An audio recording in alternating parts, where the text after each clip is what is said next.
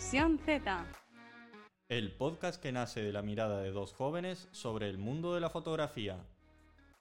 Por Ainhoa Gorris y Federico Ragazzini.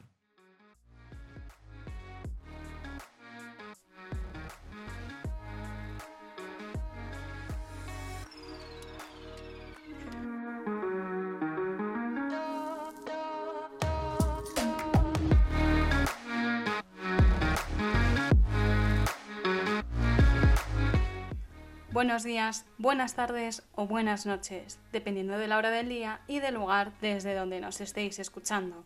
Esto es Visión Z. Bienvenidos, bienvenidas.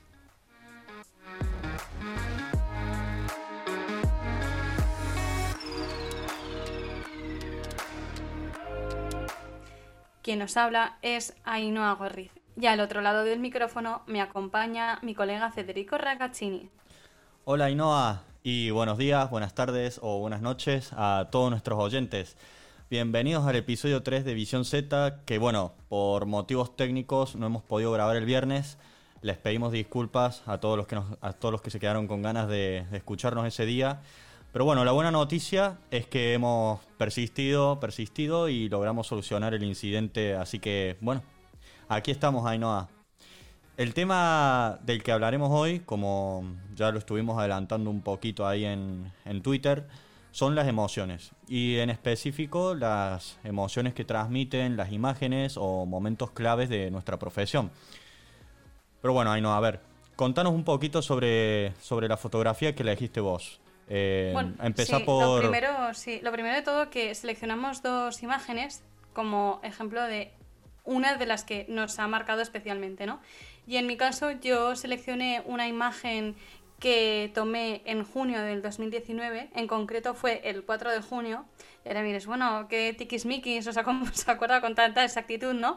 Pero es que, digo, especialmente que me marcó porque fue la primera semana que yo hacía prácticas en un periódico, en el correo, y estaba en Vitoria. Entonces, eh, en esa primera semana fui tocando varios temas y además fui conociendo a varios colegas o sea, quiero decir, compañeros de, fotografía de los que luego seguimos haciendo coberturas en conjunto, ¿no? Y entonces esta en concreto es sobre la celebración del fin del Ramadán en Vitoria, en concreto al lado del Huesa Arena. Y, la verdad es que la recuerdo en especial. Me, parece, me parece súper importante hacer, un, hacer una aclaración y es que estamos hablando de una celebración religiosa de origen musulmán reconocida en todo el mundo como el mes del ayuno, el mes de la oración, un mes para, ah, para hacer reflexión y obviamente para compartir en, en comunidad. Eh, Eso es. Contanos... Vale, sí, sí, continúa, continúa. Yo después te hago las preguntas.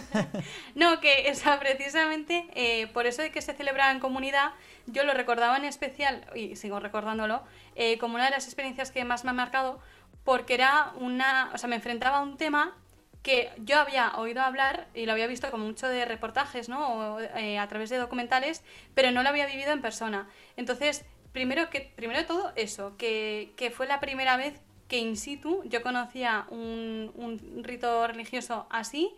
Y lo segundo, que como era la primera semana que yo me iba como que metiéndome en el tema del fotoperiodismo, lo vivía un poco con miedo. O sea, yo me sincero, lo vivía un poco con miedo porque, claro, son las primeras eh, experiencias, valga la redundancia todo el rato, ¿no? Pero eh, en específico porque eh, yo no sé si era cuestión de vergüenza o timidez y por eso también se, igual, se refleja esa distancia, pero a su vez me parecía que era por respeto, la saqué con el 70-200. Eh, la imagen que publiqué aparece en cuatro o cinco hombres, entre los que se intercalan varios niños eh, pequeños, bueno, sé qué decir, sí, tendrían 10, 12 años como mucho, y, primero, o sea, que yo con el tema de la timidez y tal, pues me alejé y luego tampoco no me quería entrometer en su celebración, o sea, puesto que yo, o sea, iba ahí a verlo como espectadora para recoger todo lo que se celebrara, pero ya está. O sea, mm, yo no quería ser como un elemento incómodo en la escena. A veces el uso de, teleobjetivo se hace em, se hace casi como que, es, como que es imprescindible, ¿no? Llevar un, un, teleobjetivo para, sobre todo para este tipo de situaciones donde no queremos estorbar, donde no queremos interferir en las en, en el suceso en sí. Sí, y luego que también, o sea, a ver, me llevaba otras lentes, ¿no? Así que en otra de las fotos que hice fue con un 24 milímetros, pero era precisamente por contextualizar, ¿no? Dónde estaba ocurriendo, porque sí que es cierto que quien vea la foto podrá pensar que, que dice, bueno, pues no la llego a identificar exactamente en el sitio, pero con esa que hice con el 24 milímetros ya se veía dónde estaba sucediendo, cosa que para eh, una noticia es muy importante. Y, en cuanto a las emociones y tal, aparte que, bueno, como ya lo he adelantado, era la primera semana que hacía yo prácticas, también era la primera semana que yo aterrizaba en esa, o sea, que, que estaba en esa ciudad y que tampoco la había conocido con anterioridad. Entonces supuso como despejar, quitarme prejuicios, ¿no? Limpiar mi mirada y enfrentarme a, un, a una situación aparte novedosa para mí. ¿Y cómo, cómo lo viviste siendo, siendo una mujer fotoperiodista? Sobre todo un evento de ese tipo. Pues, no sabría decirte exactamente, ¿eh? porque ahí fuimos a la par, yo fui con, o sea, junto con mi compañero Rafa, que es un compañero 11, y la verdad es que los dos pudimos desempeñar bastante bien mi trabajo, o sea, bueno, el trabajo de todos, ¿no? O sea, de los dos.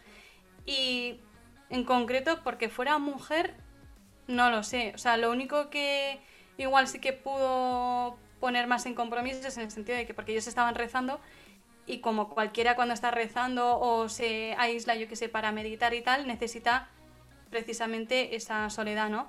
Entonces algunos no quisieron salir en, en cámara o que mm, no se consideraban importantes ellos, ¿no? E-, ellos lo hacían en comunidad, o sea, tenían el sentimiento muy fuerte de comunidad, pero no creían ellos en solitario que eran los protagonistas. Entonces, pues bueno, intentas, bueno, a través de la mirada de uno, pues eh, más o menos guiar por ahí en el sentido de, los valores o de cómo se va caracterizando ese rito, pues para que se plasme así en imágenes. Siento que eso puede ser el reto, no sé si te refieres a eso, pero bueno, sí, por ahí va.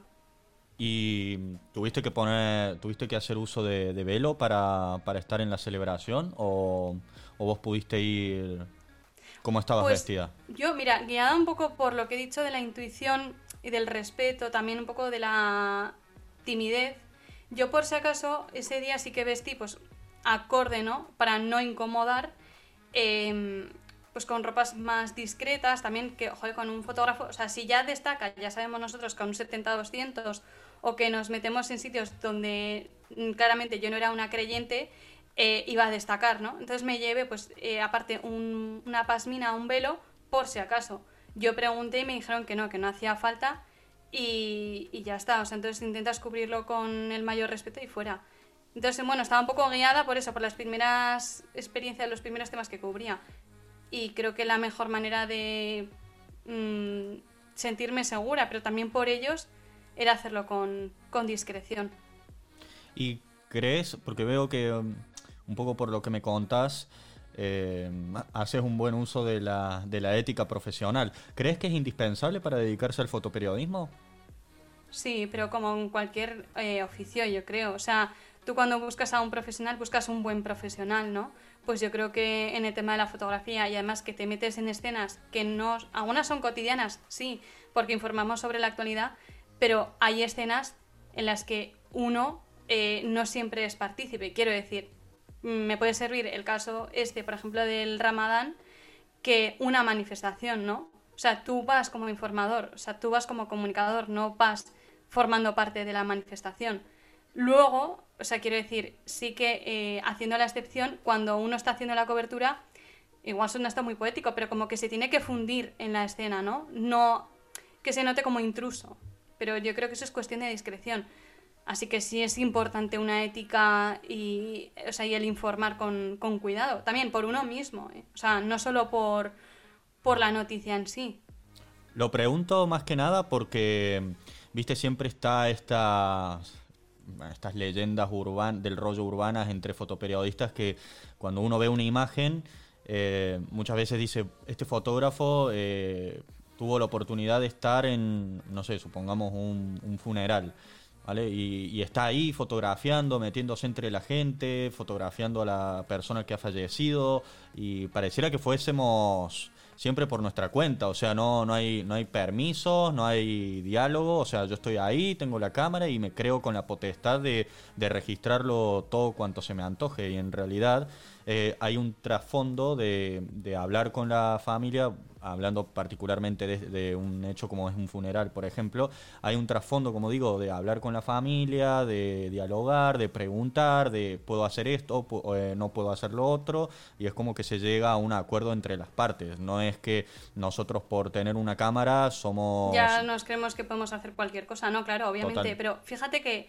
la metáfora puede ser eh, al igual que tú entras en una historia desconocida, ¿no? Y que la vas a conocer y la vas a, también a poner eh, al servicio de mucha gente que la va a conocer después en un periódico o en un medio o en una web. Tú, por ejemplo, cuando entras a la casa de un desconocido, no entras diciendo, hola, que tengo cámara, voy a, voy a fotografiarte. No, no entras así, ¿no? Entrarías con respeto. Pues yo creo que, que eso se tiene que aplicar así, al menos, y si luego no se logra en el sentido de porque eh, el protagonista te lo impide, que hay que respetarlo, pero al menos si por parte del fotógrafo le nace esa iniciativa de, fotografiar con respeto, me parece que es súper importante. Porque al menos ya denota de ti cómo te enfrentas primero a esa escena. Y supongo, yo ahora ya moviéndolo un poco a, a tu foto, o sea, la que has compartido, yo creo que eso es muy importante también, aunque haya variedad de fotoperiodistas que unos cumplan más con la ética y otros que no la cumplan. Supongo que ya habrías visto un mix de, todo. Bueno, lo que pasa es que también un poco la fotografía que yo elegí es para poner en contexto, es de, los eventos que se sucedieron en 2019, después de, que se declarara la sentencia para los presos políticos del procés en Cataluña.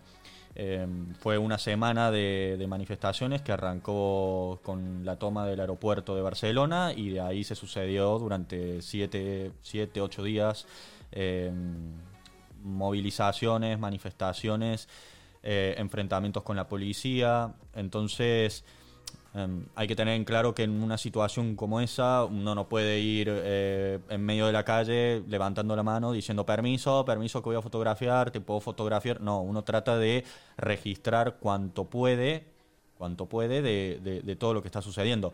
Sí es cierto, volviendo al tema este de, los permisos y demás, que por ahí cuando habían herido a un compañero, a un compañero fotoperiodista, o, o, cuando habían herido a una persona, solíamos por lo menos yo solía preguntar si le podíamos fotografiar como para registrarlo y mm, a veces accedían, a veces no, bueno, eso es cuestión de cada uno. Pero en, en, en, aspectos eh, puntuales eh, sí, sí hacemos uso de esto de preguntar.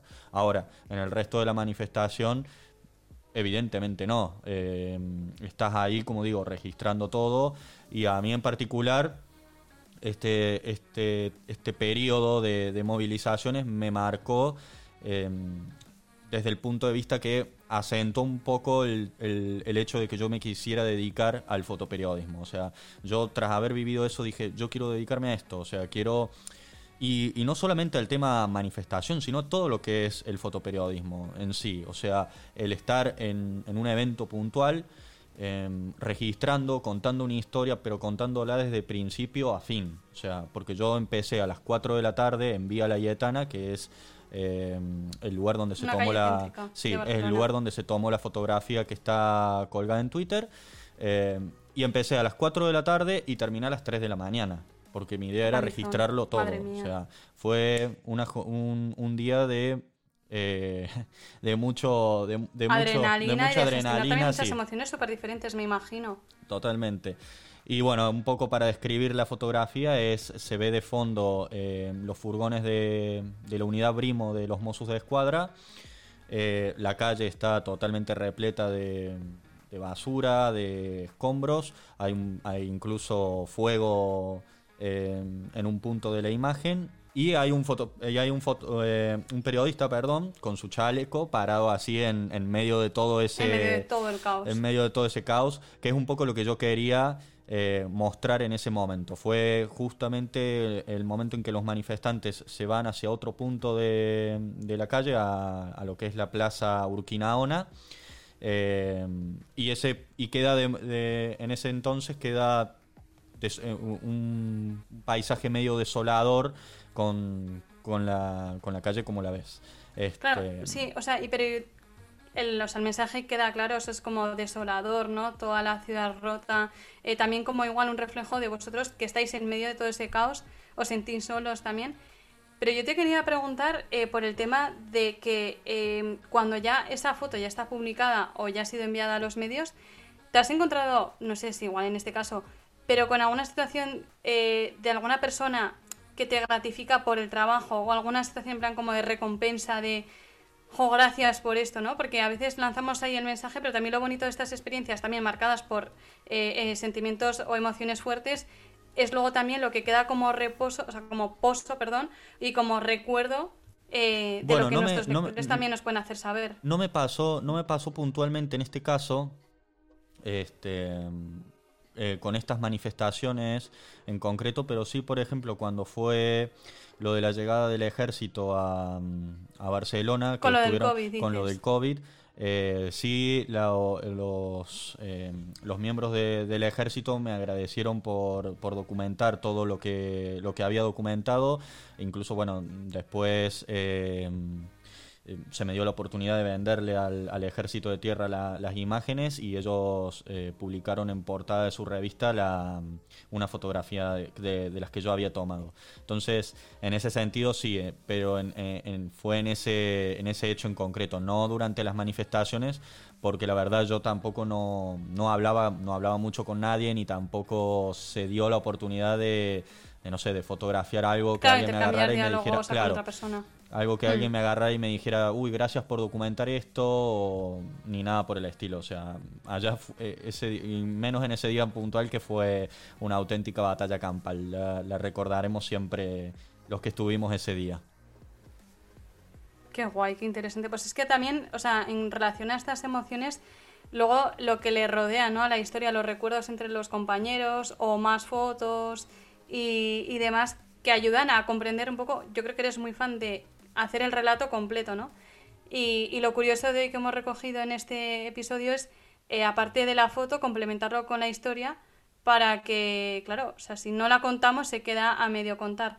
O sea que Sí, yo sé, yo, sé, yo sé, yo sé perfectamente lo que me estás, lo que me estás sugiriendo. Vos querés que yo suba la. ah, ya me has entendido, ¿eh? yo, vos querés que yo suba la eh, parte de la historia para, para completar el relato. Me yo no he dicho nada. yo no he dicho nada. Pero te leo entre líneas, ay no, ya te conozco lo suficientemente bien.